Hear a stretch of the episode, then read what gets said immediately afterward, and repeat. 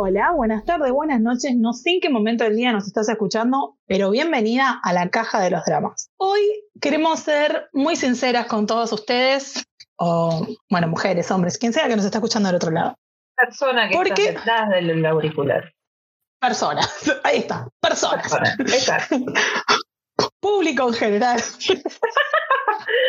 Lo que No nos queremos metamos con- dale. Sí, por favor, tratemos de dejarlo solamente para los K-dramas, ese problema. Exacto, exacto.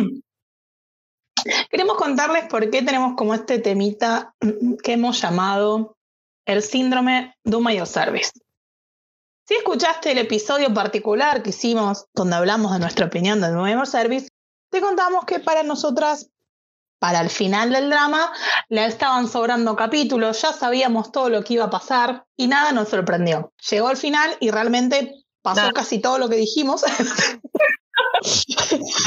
lo cual es muy bien, Estamos muy bien para de un K-drama, pero al mismo tiempo, ¿qué gracia tiene ver una historia si lo que estás viendo realmente no te genera sorpresa, no te genera eh, curiosidad, ganas de seguir viéndolo? Porque si lo abandonás, realmente ya sabes lo que está pasando.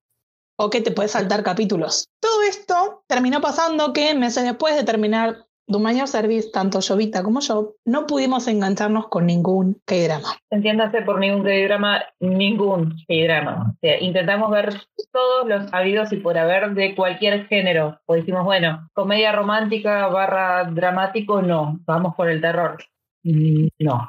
No, Vamos por el suspenso. Mm, No. ya. Vamos por otra comedia romántica. Eh, no. No. Dijimos, bueno, vamos a otro país, veamos dramas chinos.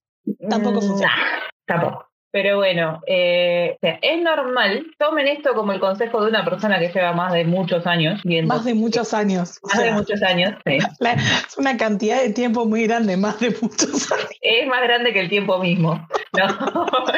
Eh, llevamos muchos años viendo que dramas y Sí. pasamos por todas las fases posibles. La fase de fanática de que miro cualquier cosa que venga de lados asiáticos, no importa si está con un buen contenido o no. La fase de me pongo elitista y elijo solamente los dramas que quiero ver. Y la fase de estoy quemada, no aguanto más. Exacto. ¿Qué pasa? A veces una, como nosotras, que mira muchos dramas al mismo tiempo, Multitasking. multitasking, el cerebro te dice, genial amiga, yo ya no sé qué historia estoy viendo. No estaría identificando qué idioma estoy escuchando, ¿sabes? Te aconsejaría que focalices en uno porque tanto no puedo. Ah, se viene a la mente la frase de, de Brandoni en Esperando la carroza. ¡Para la mano, mijita, eh! Más o menos. Entonces, le pusimos Doom Mayor Series porque es el último drama que vimos completo. Pero el síndrome va más allá de este drama en particular, sino esto que decía antes de que hemos visto tanta cantidad de historias del país que se les ocurra que ya adivinamos demasiado lo que pasaba. Si bien a mí me encanta, ¿qué? Onda, ves tres episodios y decís, bueno, esta es la banda del malo, este es el malo, este es el bueno, este va a ser el segundo. Esta va a ser Sí. la amiga idiota. Sí. O este en realidad es el hijo de este Es la hija perdida adoptada por el vecino de la prima del... Pero particularmente a mí me gusta jugar a adivinar lo que sucede en el K-drama y por lo general los dramas que más me han gustado son aquellos en los que no le pegué nunca. Es bueno, o sea, tener un drama que siempre te, te sorprende. Que sí. Debe ser por eso que nos gustó tanto Vicenzo, porque nunca le podíamos darle a la Exacto. tecla. Lo que tenía divertido Vicenzo es que si bien casi muchos capítulos terminaban igual, la resolución de ese conflicto nunca era el mismo. O sea, el conflicto No. era igual, ponele.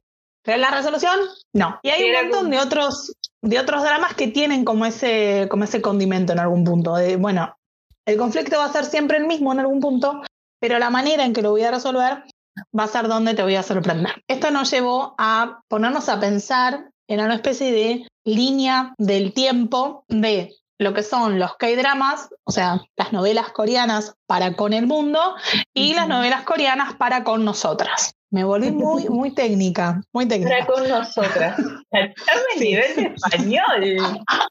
Por favor. Era, me convertí en mi profesor de filosofía en un segundo. Pero lo que quiero decir, en manera más, más, más chingu, Chinguda, es que dijimos, a ver, ¿Qué pasó durante todos estos años desde que el primer, la primera novela coreana se vendió fuera de Corea? ¿Cuál fue la primera novela coreana que vimos nosotras? Y después, claramente, ¿cuáles fueron las primeras novelas coreanas que tuvieron éxito en Latinoamérica, éxito en Argentina?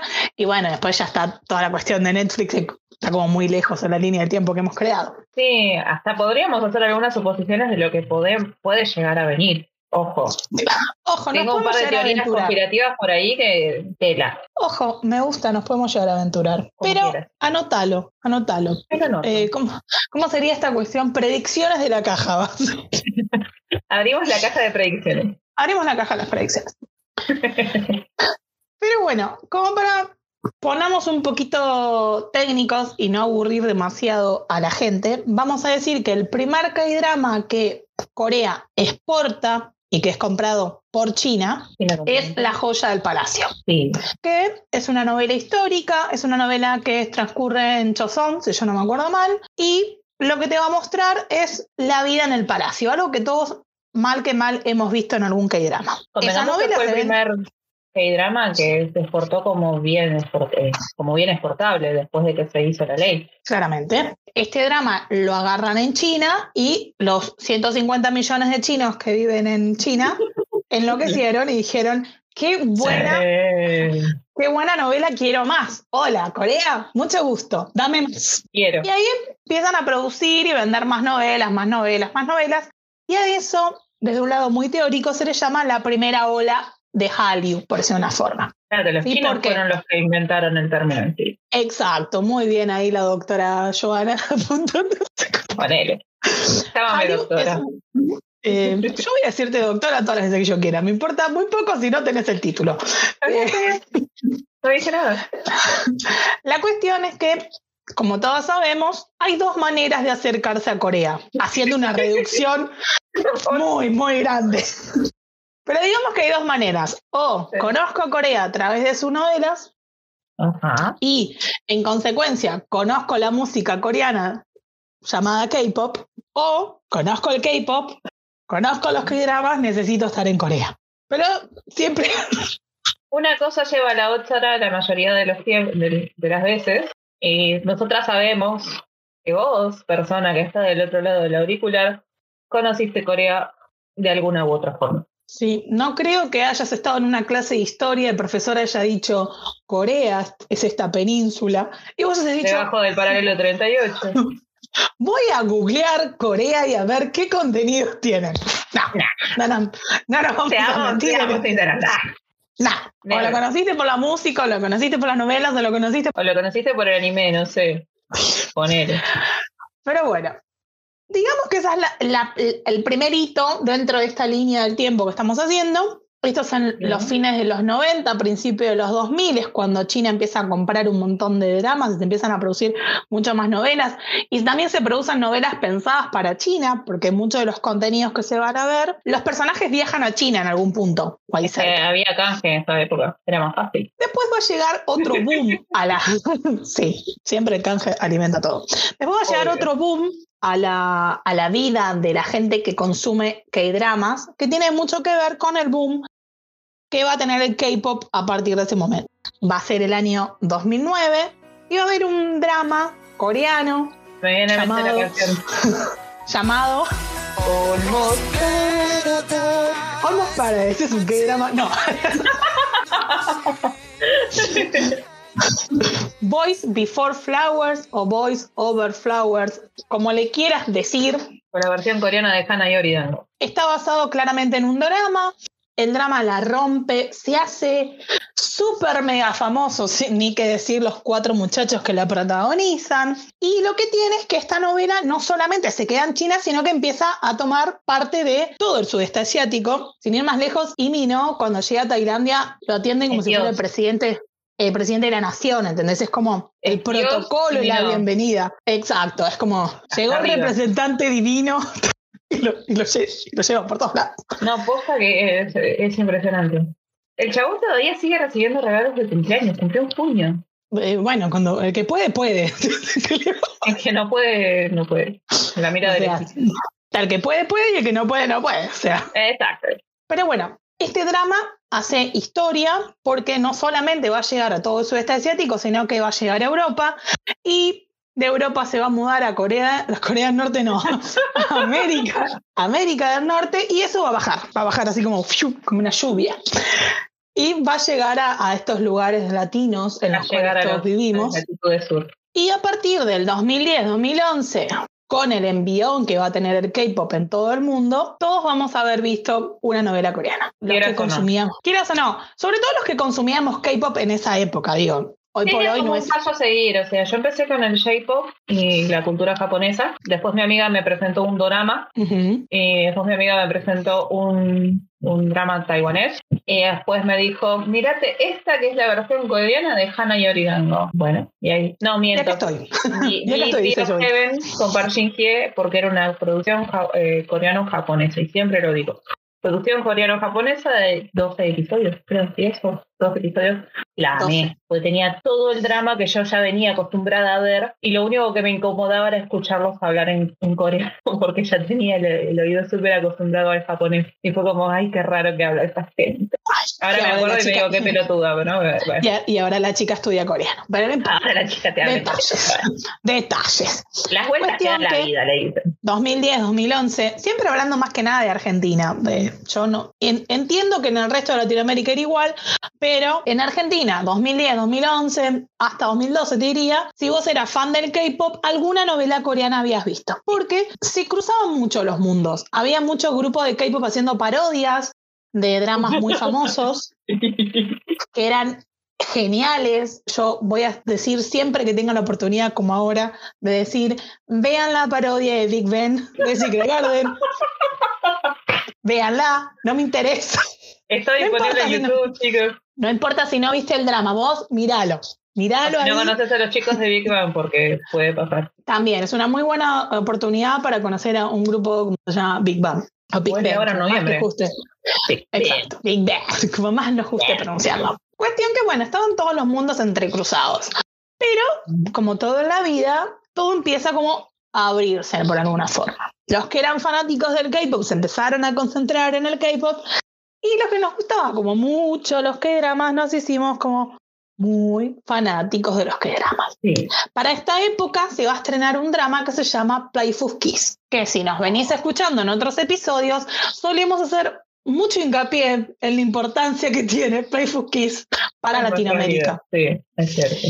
Como drama, si me preguntan, me parece una muy mala adaptación, porque amo la historia, pero me parece una muy mala adaptación por parte de Corea de la historia. Nada. Yo voy a romper una vara a favor de Playful Kiss y o sea, yo me, yo me pongo a ver Playful Kiss cada vez que tengo tiempo libre, que no se estaría dando mucho, mucho ahora, en esta época del año. Pero para Río de Fondo a mí me encanta porque la selección que hicieron de música es muy buena, porque son todos fondos de una banda indie llamada Anyong Bada, que si sos adicta a ver programas de variedades, cuando ven a alguien lindo que dicen...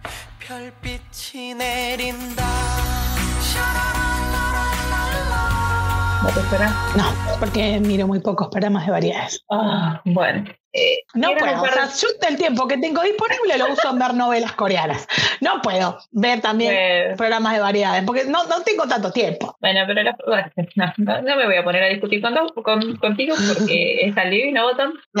A mí, yo tengo un programa de, variedades, programa de variedades cuando está Super Junior, cuando está un actor que me gusta mucho y se acabaron las posibilidades de que vea un programa de variedades. No, yo miro variedades cuando está Super Junior, algún actor que esté bueno, o Monster los chicos de Monster X hacen muy buenos programas de variedades. Son muy entretenidos de ver. Y nada, de los siete que son tres, besitos de chocolate. Bueno, pero nos estamos yendo de tema. La cuestión es que habíamos llegado a otro hito dentro de nuestra línea del tiempo con los K-dramas, que es Playful Kiss. A Playful Kiss le va muy mal en Corea, muy mal. Siendo 2021, tiene el puesto número dos de los peores dramas de la historia de la televisión abierta coreana. Datazo. Pero ¿qué pasa? En este lado del mundo, ya éramos fanáticas de Double S Fire One, ya éramos fanáticas de. Pronuncialo vos el nombre porque no hay chance que yo lo diga. Kim Hyun Gracias. De nada. Eh, porque para mí siempre fue el líder y nadie va a entender. Eh, deberíamos hacer un especial de bandas K-pop de la segunda generación para abrirle los los oídos a la gente que por ahí empezó hace poco. Por ahí ahora la figura de Kim Hyun-jun tiene otra connotación, pero hace unos seis años atrás era una muy distinta. Pero bueno, hace diez años la, la rompía. O sea, drama donde aparecía él, drama que la rompía literal, bandas sonoras, canciones, apariciones. Pero, la etapa de Inodoro aparecía. Cuestión que el chico no le fue muy bien con esta novela. A, la, novela en sí no le fue bien. Dato curioso, en la, en la historia original, si alguna vez viste alguna versión de Playful Kiss, versión china, taiwanesa, coreana, japonesa, eh, tailandesa, la que sea, em, y, muchos otros países que la adaptaron y yo todavía no las vi. Cuestión que hay un personaje que es inglés en la historia original y Corea lo que hizo fue que ese personaje fuera de Paraguay. Amamos a ese personaje. Entonces vos la veías a, esta chica eh, tomando tereré. Y a todos los, al final, los veías a todos lo que es de la familia de, de los protagonistas tomando tereré con ella. Entonces, en la playa. Eh, eh, era, muy genial. A toda Latinoamérica medio que le explotó una neurona en ese momento, porque era como, ¡mira! ¡Está tomando tereré! Parte de mi cultura está ahí. Sí, mal. O sea, fue, fue un shock. Ah, es más, yo la sigo a Abigail, que es la, actriz que encarnó a este personaje. Ella recuerda a este personaje como se llevó el termo, el mate y me un tereré en medio del set. ¿Tiene un tereré? ¿Querés? Toma. Cuestión que todos tomamos tereré y éramos muy felices. A partir de ese momento, cada vez llegan más novelas coreanas a Latinoamérica. Y también lo que empieza a suceder, más para 2012, 2013, digámoslo, lo que empieza a suceder es que muchos países de Latinoamérica empiezan a reproducir novelas coreanas dobladas al español en sus canales, ya sea de aire o de cable. Sí, a modo cable podemos resaltar al canal Pasiones, que estaba disponible en DirecTV, creo, si no recuerdo. Creo que sí. Era, un era un canal que solamente lo tenía la gente que tenía DirecTV. Tenías otros otro sistema de televisión por cable, podete, seguir usando internet para ver tus dramas. Y como dijimos en nuestro episodio número 5 de la primera temporada, como no los dramas, no me acuerdo. No me acuerdo, no te quiero decir que sí porque no me acuerdo la, la propia cronología de mis K-dramas, de mis episodios. Pero ahora lo chequeo en Spotify, dame un segundo. Vos seguís charlando lo que estás charlando. No, a la gente de acá de Argentina que teníamos cable y teníamos el programa, el canal Magazine, recordamos un hito muy grande en el 2012, a finales del 2012, principio del 2013, en que el canal Magazine nos pasó Secret Garden, o el Jardín Secreto, como se nombró acá, doblado al español en la televisión de los sábados a la noche, si no recuerdo. Sí, el, horario no estaba así como, uh, qué copado, pero... Eh, era un drama. Era un drama coreano y había que verlo y había que apoyarlo. Yo me acuerdo que eh, para cuando lo emitieron, es el quinto, muy bien. El quinto es cómo descubrimos los dramas. Eh, el, el quinto episodio de nuestro podcast. De la primera temporada. De la primera temporada. Eh, yo me acuerdo que Secret Garden ya lo había visto. Hyunbin ya estaba haciendo el ejército en ese momento. estaba terminando el servicio militar. y, yo te ponía Magazine los sábados para ver Secret Garden y apoyarlo. creo que nadie sabía de la existencia del canal Magazine hasta que nos dijeron, nos levantamos un día y dijeron, sí, Magazine está por pasar Secret Garden, jodeme. Y, había que tuitear y ser tendencia y todas las cosas que ya sabemos ahora, pero costaba más todavía. y, en esa época estábamos viviendo también eh, la revolución de que había dos canciones de K-pop sonando en las radios argentinas. Sí, también, que también costó un montón traerlas a las radios. Era, por favor, qué viejas que somos. Éramos cuatro gatos locos, Cuestión que para esta época también se hace muy famoso una plataforma que se llama Viki, una plataforma de streaming. En ese momento esa plataforma era gratis, no, uno no tenía que pagar por ver las novelas. Y tenías novelas tenías que pagar, Tenías que pagar muy poquito y tenías acceso a todo el, contenido. Sí, o sea, al principio, al principio salió siendo una aplicación gratuita, después lo que vos tenías que pagar era para ver los, los estrenos, tipo, bueno, no sé, los martes estrenaba un episodio, no sé, eh, el nuevo que drama de Imi no. Entonces, para vos poder verlo el martes, tenías que suscribirte. Pero si no, esperabas al miércoles, jueves y ya lo tenías. Con subtítulos, todo joya. A esto se le suma Drama Fever. Drama Fever era como la competencia de Vicky, pero Drama Fever sí había que pagar porque tenía muy pocos dramas disponibles gratuitamente, por decirlo de una forma. Pero el catálogo de, suscripción incluía programas de variedades, programas de, todo, el mundo tenía el Drama Fever. Sí. Porque tenías acceso a Acorns, acceso a televisión de India, la televisión de, de Turquía. Bueno, Vicky, ta- Vicky también tenía de, de un montón del mundo. De Pero Turquía no sé. un poco más porque como era de trabajo para de fans para fans, era difícil Claro. conseguir ah, subtituladores. Ahí está. Ya acercándonos más un poquito a, a este momento, a, esta re- a este año de realidad, a la pandemia y tal cuestión, para el año 2015, si ya no me estoy equivocando con la fecha, 2014, 2015, Drama Fever nos anuncia que deja de existir.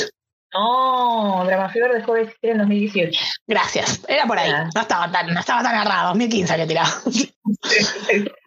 Drama No, Fever, no, no. un día nos levantamos y Drama Fever dice, bueno, eh, dentro de 20 días dejo de Pará, existir, pará, yo me acuerdo que yo estaba mirando el último drama de Dio antes de que se enlistara, y Príncipe por 100 días, que era Sí. exclusivo de Drama Fever. O sea, si vos lo querías ver de forma legal con subtítulos, tenías que tener contratado Drama Fever. Y creo que quedaron cuatro episodios. Y de golpe por razo me levanto el miércoles y mi amiga de la facultad me dice, che, quise entrar a Drama Fever y me, me salta un cartel medio extraño. Como un cartel medio extraño. Sí, dice, mira, y abrió una aplicación en el celular que tenía ella y te decía, gracias por todos estos, por estos 10 años de acompañarnos ahora a Drama Fever. Y yo, "Ah". Pero bueno, fue, eh, ni siquiera la misma gente que trabajaba en Drama Fever le, le avisaron de que iba a cerrar la plataforma. La gente de Warner, que es la que compró Drama Fever, decidió cerrarlo. Es lo que nosotros supimos. Pero yo tengo grandes esperanzas para los años que Pero siguen. es- eso van predicciones. Eso que vas a decir ahora, yo ya lo sé, van predicciones. Bueno, Cuestión que 2018 teníamos Vicky, si querías ver legalmente K-drama. ¿Algo? Netflix ya existía en el 2018, pero cuestiones asiáticas tenía, pero una de 100, o sea, una de, de mil. Pocas, Era muy poco y encontrarlo era un milagro porque no te lo ofrecía, tenías como que Tenías que navegar una mucho. búsqueda muy concienzuda y no existía eso de que, ah, como terminaste de ver esto, te, te recomiendo que veas todo esto que está acá, que lo tengo debajo de la misma etiqueta. Era medio forro el tío Netflix en un principio. El algoritmo de Netflix es bastante raro, pero no importa. Sí. La cuestión es que para el 2019 ya Netflix empieza a producir contenido específico en Las hace Asia. Netflix. Sí, las hace Netflix, pero es contenido específico donde hace una cosa en Japón, una cosa en Corea y una cosa en China. Y fue tipo, bueno, si sale bien, le meto Sale todo bien. el presupuesto que salga. Y si sale mal, bueno, fue una sola producción. O sea, Está Tampoco. bien, nadie, nadie quiere dar un paso putada sin hilo. Cuestión que a Netflix le va muy bien, gracias a Dios, y es que al día de hoy, 2021, uno abre el catálogo de Netflix y tiene un montón de dramas para ver. Y cuando me refiero a dramas, quiero decir que hay muchos dramas chinos para ver, hay muchos dramas coreanos, hay bastantes japoneses, ahí está como bastante relegado lo pobre Japón, y de a poquito está subiendo dramas tailandeses que hasta ahora solamente tenía películas. Cuestión que, bueno, ¿por qué hicimos todo este recorrido? Me decís, pero a ver, chiquita, empezaste- una recorrida de las olas coreanas y que este y que el otro. Y hablaste de olas coreanas, ha- hablaste de K-pop, hablaste de un montón de cosas que pasan en el medio. Todos estos cambios nosotras los vivimos siendo fanáticas de, los- de las novelas coreanas. En el medio vimos novelas increíbles que la han hecho historia, como por ejemplo Goblin, porque si no, no me paga a mí un yu- Goblin es un momento bisagra en el mundo de los K-dramas, hay que admitirlo. también. Eh, Goblin claramente es un antes y un después porque es como muy, muy importante. Es más, Eh, Goblin fue contenido eh, de Drama Fever, ¿no era? sí, eh, pri- primordial. Ah, ah, ah. Se me rompió el español. Sí, exclusivo de Drama Fever. O sea, tenía dos especiales de drama después de terminados, que eran La Parca y, y Sony, haciendo una presentación de premio del drama. Eran muy geniales esos especiales y estaba el bebito de B2B todavía. Sí. No sé si está en YouTube eso, lo espero voy a buscar para compartirlo, porque todo después se consigue en YouTube. Cuestión que hemos visto que hay dramas geniales como eh, decía recién eh, Goblin. No sé, yo no quiero tirar los míos porque los míos no suelen ser. como- a, mí me gusta- a mí me gustan las novelas tristes. No importa, vos tiralo. La gente, Eh, estas historias lastimosas, La gente- esas las la miras sí, donde la gente es muy infeliz, ahí estoy yo. No, ojo, yo he visto Mask y un drama muy sobre muy infravalorado en su época. Matt es un alto drama que merece ser ma- más querido. Pero bueno, al punto. La cuestión es que nosotros atravesamos todas estas cuestiones y cuando llegamos al 2021, por lo general hoy por hoy, los dramas que todas estamos viendo son producidos por TVN. Hay que también entender eso, que están los canales de cable de Corea y los canales de aire de Corea. Y, y la mayor parte de los dramas que estamos viendo y que por lo general suelen estar también en Netflix son de TVN o de Estudio Dragón, que es la productora que hay detrás. Como, como si fuera Polka. Es como Polka versión coreana. Con mucha Polka es una gran productora de contenido de Argentina, gente de otros países. Sí. Responsable de Esperanza Mía, etcétera, etcétera, etcétera. Sí, de, mucha novela costumbrista argentina, pero no importa. A lo que voy es que em, todos los dramas de TVN, por lo menos de este año y fines del año pasado, han tenido como la misma estructura digamos. Ah. Un ser mitológico, no humano, o la característica que le den, pero seguro va a tener algún que otro poder. Te van a molar de una chica que está siempre en la... La típica de en peligro vamos a tener un personaje que vamos a creer que es malo, pero nos vamos a encariñar un montón porque después vamos a darnos cuenta que no era malo, sino que era más bueno que el pan. Y algún personaje va a terminar haciendo para el final de la novela un sacrificio y eso va a generar que todos podamos vivir felices comiendo perdices. Mientras yo digo todo esto, a vos se te pueden aparecer un montón de novelas que no voy a mencionar porque es un spoiler. Pero vos sabrás de qué novelas estoy hablando. Sí, eh, el, el, problema del principio parece que va a demorar años en resolverse, pero mágicamente se resuelve para mitad de la cantidad de episodios totales del drama. Entonces, volvemos al principio de esta cuestión, que es el síndrome de un mayor service. decidimos llamarlo así porque no encontrábamos nadie más que tuviera este mismo síndrome. Sí, por ahí dentro de unos años le ponemos otro nombre, pero hoy se llama Mayor Service. O Day. Que... Nada te habías pensado eso, ¿no? No. Me quedé como... Mm, interesante. Eh... para, para cerrar esta cuestión, tener tantos años viendo novelas asiáticas a veces está muy bueno y a veces está muy malo porque nada te sorprende. Y cuando nada te sorprende, es bastante triste porque es como que sentís que ya lo viste todo. Pero Corea siempre tiene un as bajo la manga que son sus películas. Si por ahí vos estás de la misma manera que nosotras decís, la verdad, Hace rato que no logro engancharme con un drama, nada me llama la atención, nada me parece interesante, nada me entretiene, todo me aburre y muchas etcétera. Siempre recurrí al cine coreano. El cine coreano es todo lo que no es la televisión coreana. Así, es como la mejor definición que te puedo dar en este momento. Es que sí, por más que la película termine siendo mala, porque nos ha tocado ver películas malas en Corea. Puedo nombrar una ahora mismo, pero... A ver. La de la cafetería. Ay, sí, qué mala que es esa película. Era muy mala, pero eran dos horas que las, las terminás viendo porque decís, quiero saber cómo termina. Quiero saber qué va a pasar acá. Claro. Eh, o la curiosidad, el, ya me la generaste. Pero tengo que terminar Aparte, lo peor de todo es que lo que pasaba cuando ves esa película, que ahora no me puedo acordar el nombre, pero la voy a googlear para poder decírselas, es que vos no ves, primero no ves el conflicto, es como que vas transcurriendo la película y no encontrás el problema que aqueja a ningún personaje en algún punto. Y a eso le tenés que sumar que como no sabes el problema, no sabes cómo resolverlo, entonces estás como atrapado. ¿Cómo se va a resolver esto? No sé. Igual convengamos que le dimos clic a esa película por protagonista. Siempre, la trama es muy importante de tener. Hasta la comida entra por los ojos, si la comida está buena, uno cliquea ahí y nada. O te comes un garrón o no. Vos seguís charlando y yo estoy googleando la película hasta que no sepa el nombre, no me con la idea. Hablando de, hablando de Netflix, nada que ver, ¿no? Pero yo recuerdo que uno de los primeros dramas y de las primeras películas que vi en Netflix de, origen coreano fue el libro de la familia Wu con tu, con tu niño Isungi. Es un gui. ¿Sí? Que yo recuerdo que la vi porque vi la protagonista decía Choi Shin Hyuk. Y dije, la veo. Y Choi Shin Hyuk aparece al principio. Y al final. es como, es como eh, esta novela última que salió, la de Queen, Mr. Queen. Ah, de Mr. Queen. Sí, es bueno, lo mismo. Choi Shin Hyuk es, está en el primer capítulo y en el último. ¿Viste? Es como, bueno, sí que la novela es buena. Sí, no, no, no. Y también recuerdo que la primera película que vi se llamaba Cart, que es la película de debut de, de, de Tokyo So. Yo en esa época no me caía muy en gracia Dio, pero actúa bien el muchacho. O sea, me llevé, me llevé la grata sorpresa de que actuaba muy bien y me gustó mucho esta película también.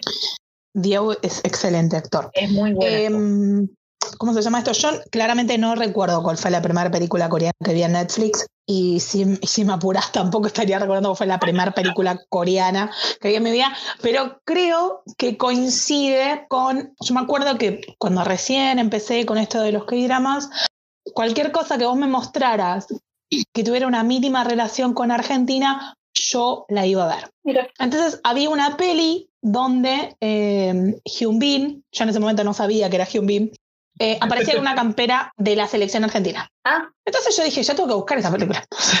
yo tengo que saber cuál es y verla. Eh, Obvio. se llama A First Love of Millionaire o algo así. ah, el primer amor del millonario. Exacto. Lacrimógena. Muy. Fui a dar con mi. Que hace que un litro de lágrimas parezca comedia al lado. Fui a dar justo con lo que me gusta a mí. Y me encantó. Hyun Bin aparece con la campera varias veces. Entonces era como, ¡ay, Bin, espera Argentina! Ni debe saber quién era. Se lo dieron. Vino la coordinuna, le dio esa campera y se la puso. Pero yo La estaba. dijo, te vas a poner esto. Bueno, me lo pongo. La peli se llama, la encontré, Are We in Love? Ay, no, sí. Uri no paranos en el ¿pero? De la que sabe coreano sos vos. Bueno, sí. Bueno, pero no me acordaba el título. Sé que actúa Hong Hun. Eh, sí, actúa él. Es del año pasado, eh, del Ujú. 2020. Y nada. Toda la película ocurre en una cafetería, chicas. Muy linda. la hay que reconocer que la cafetería era La linda. cafetería es hermosa, muy estilo cafetería coreana, con una vista hermosa, pero la, la historia es... eh. Se supone, o sea, te, te leo la sinapsis porque nada, porque puedo. Eh, la protagonista trabaja en un café. Ella es una chica que no tiene habilidades para el romance y que tiene un enamoramiento con su jefe que claramente es Sung-Ho. Ella es una chica no muy tendría, ¿no? sencilla que nunca se arregla para impresionar. Es la típica coreana que vos decís, estás tapada de maquillaje, pero me querés vender. El no make-up, make-up. Sí. Eh, al principio es una chica ingenua, inocente y adorable, pero sin, em- sin embargo tiene un accidente en el cual descubre a su jefe con una mujer mayor y flashea a cualquiera. Esto claramente va a desencadenar una serie de eventos inesperados que hará que se vuelva una mujer madura. Bueno, No se hubiera leído la sinopsis, no miraba la con la película. película que yo vi. ¿eh? No, pero lo peor de todo es que si yo hubiera leído la sinopsis, no hubiera visto la película. Es lo peor de todo. Yo dije, ay, está este chabón que te la voy a ver. Y listo. Eso me pasa por no pensar. Chabón de romance secreto, compro. Pero bueno, hoy, al momento que estamos grabando este episodio, podemos Ujú. decir, estamos volviendo a la senda de los K-dramas. Nos parecen al menos interesantes en los primeros episodios. Sí, el problema es que después de Doom at Your Service yo empecé fácil dos dramas, dos K-dramas y un C-drama. Y en todos los tres que empecé llegué hasta el episodio número 6. Yo vi PD, el casa. El Casa Soldados, el Casa Reclutas. eh, sí, tiene un nombre más, pero no me lo estoy acordando. Eh, y tiene Esta seis no, no la capítulos. quiero ver, pero creo que Tiene seis capítulos. viendo. Me encantó. La tenés que ver, no me importa si no te gusta o no. La tenés que ver. Bueno, está bien. Soy como una especie de testigo de Jehová con ese, con ese drama. Tienes que ver. Voy a ir a tocar timbre los sábados a la mañana para decir, ¿usted vio esta novela? Mírela, está en Netflix. Tiene cinco minutos para hablar de un K-drama. Literalmente voy a hacer eso. Pero bueno, hemos logrado. Esperemos que las nuevas, los nuevos estrenos, que ya son para octubre de, de Corea, nos gusten. Vengamos Eh, que estamos sé, yo- esperando un estreno con, con muchas ansias. ¿Cuál? Te lo voy a poner en tres palabras. Soju, barba, Sí. noche. Sí. ¿Tiguan? Sí, muy bien. Pero yo ese drama no. A ver, yo quiero confesar algo, porque hay, que hacer una. Hay que confesarlo. Vos a mí a, a Ji-won me lo pones en un drama malo y yo lo miro, porque estoy viendo a Ji-won, no estoy viendo drama. Obviamente. ¿No vimos Poseidón? Que es malísimo. Es horrendo. Malísimo Para empezar, es una producción de la SM, para empezar. Y el que está en Netflix, que es eh, Revolutionary Love, ¿eso lo vi? ¿No? Ay, ese es muy malo. Y ese también es muy malo. O sea, no, te- no te recomiendo que lo mires. O sea, no voy a andar diciendo, che, miraste drama. No. Excepto que te Pero guste sí tiene no una muy buena mires. escena de besos. Sí, ponele. A mí me gustó, es lo único que me gustó del drama, la escena de besos. Después la historia es me. Empezó tirando por un lado y terminó por otro lado. Sí la terminé de ver porque Siwon, eh, debo admitir que no vi My Fellow Citizen, que es el otro drama que hizo después de ese, porque vi los primeros dos capítulos y después ya no vi más. Eh, yo ese, bueno. ese drama creo que habré estado fácil ocho meses para verlo. Ah, estabas como yo con Jardín de Meteoros. Porque me parecía tan malo que no soportaba verlo. Lo hago por Sibón. Lo que hago por este chabón, ¿eh? pero, no, no, no, no, O sea, el único drama que yo voy a andar por la vida recomendándolo porque me parece un buen drama, más allá de que está Jiwon, es She Was Pretty. Sí, igual yo no vi el final de She Was Pretty porque no estaba Jiwon Pero el drama es bueno, tenés que ver el final, no, o sea, señora. No, no, no. Te, o sea, viste Poseidon? Amo a Park Seo-joon, lo amo, pero, pero... O empezar el, ya de por sí el, capítulo 15 del drama fue un choque. Yo estaba sufriendo ya la entrada de Sibón al ejército porque lo grabó dos días antes de entrar. tenía el pelo cortadito de ver la escena cuando él se despide y decís, ¡ay, estoy llorando! Entonces ya no pude ver el capítulo. Es, son no las de ser fanática del K-pop y que justo tu idol sea actor y se tenga que ir y esté en medio de una producción. Es lo mismo que habrán sentido las live cuando vieron a Dushin irse en Let's y Tango me quedaste callada. yo el problema que tengo es que como desde que miro que dramas he visto como todos los actores que me gustan irse y volver. Estoy como mm, insensible. Estás anestesiada. No, no, no, se aposta, no, no, no lo vivo ya tanto como... Igualmente ahora que vi PD, es como que me decís que mañana un, un, actor que me gusta se va a hacer el servicio militar y me va a agarrar un toque de trauma, porque esa serie me dio un toque de información que sospechaba, pero no quería reconocer. Y fue como, bueno, está bien, esto debe estar La triste realidad, acéptalo, abrázalo. No, yo admito que he sufrido la, la, entrada de todo Super Junior. Vos pensás que yo me hice Elf en principio del 2011 y para finales de agosto del 2011 se listó oficial y para finales de diciembre del 2011 se enlistó y fue como, no te vayas chabón, estoy extrañándote acá. ¿Por qué te tenés que ir? Y te decía, llegaste un poco tarde, Joana. O sea, bueno. viste lo...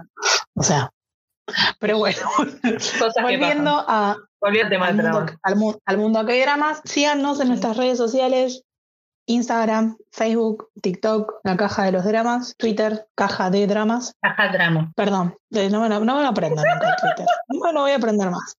El día que te aprendas el Twitter, no sé.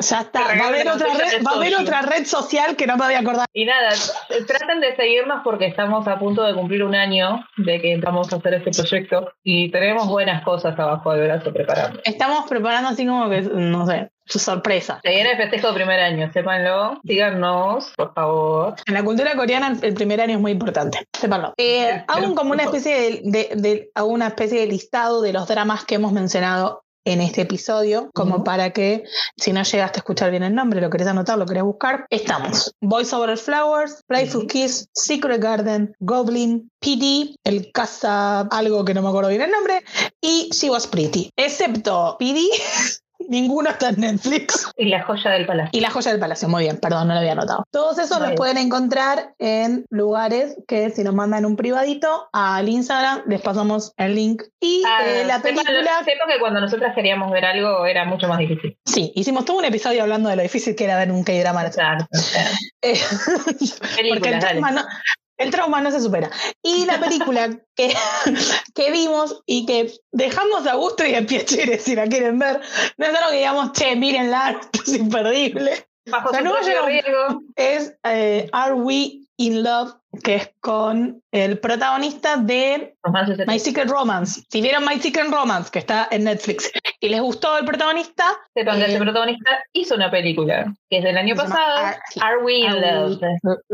Are We in Love? I don't know. enamorados? Sí, de vos siempre, chabón. Pero bueno. ¿Te gusta Messi?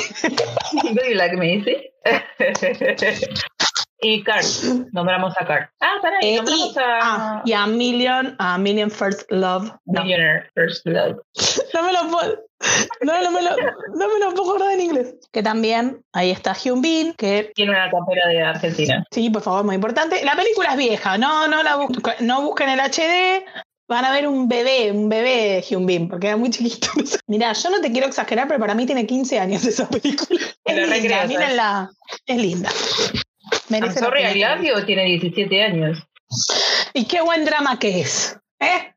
dramas la lacrimógenos, 101. A mí me gusta llorar cuando veo novelas. ¿Cuál hay?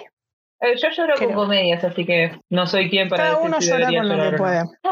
Así que bueno, chicos, o personas, Gente, ahí está, gente. Gente del otro lado. Se me eh, ponen las piletas, no, postas, si están quemados, no se preocupen, no van a ser menos fanáticos de los dramas o de lo que sea que sean fanáticos, solamente porque tienen un poco la cabeza quemada. A veces ayuda a volver a ver un drama que, que ya viste y que disfrutaste, y entonces eso te ayuda a seguir en carrera. A veces nosotros lo hacemos, pero es normal. Y si son y si sos nuevo, no te pasó todavía, pero como dicen en Los Simpsons, me pasó a mí y a ti también te pasará.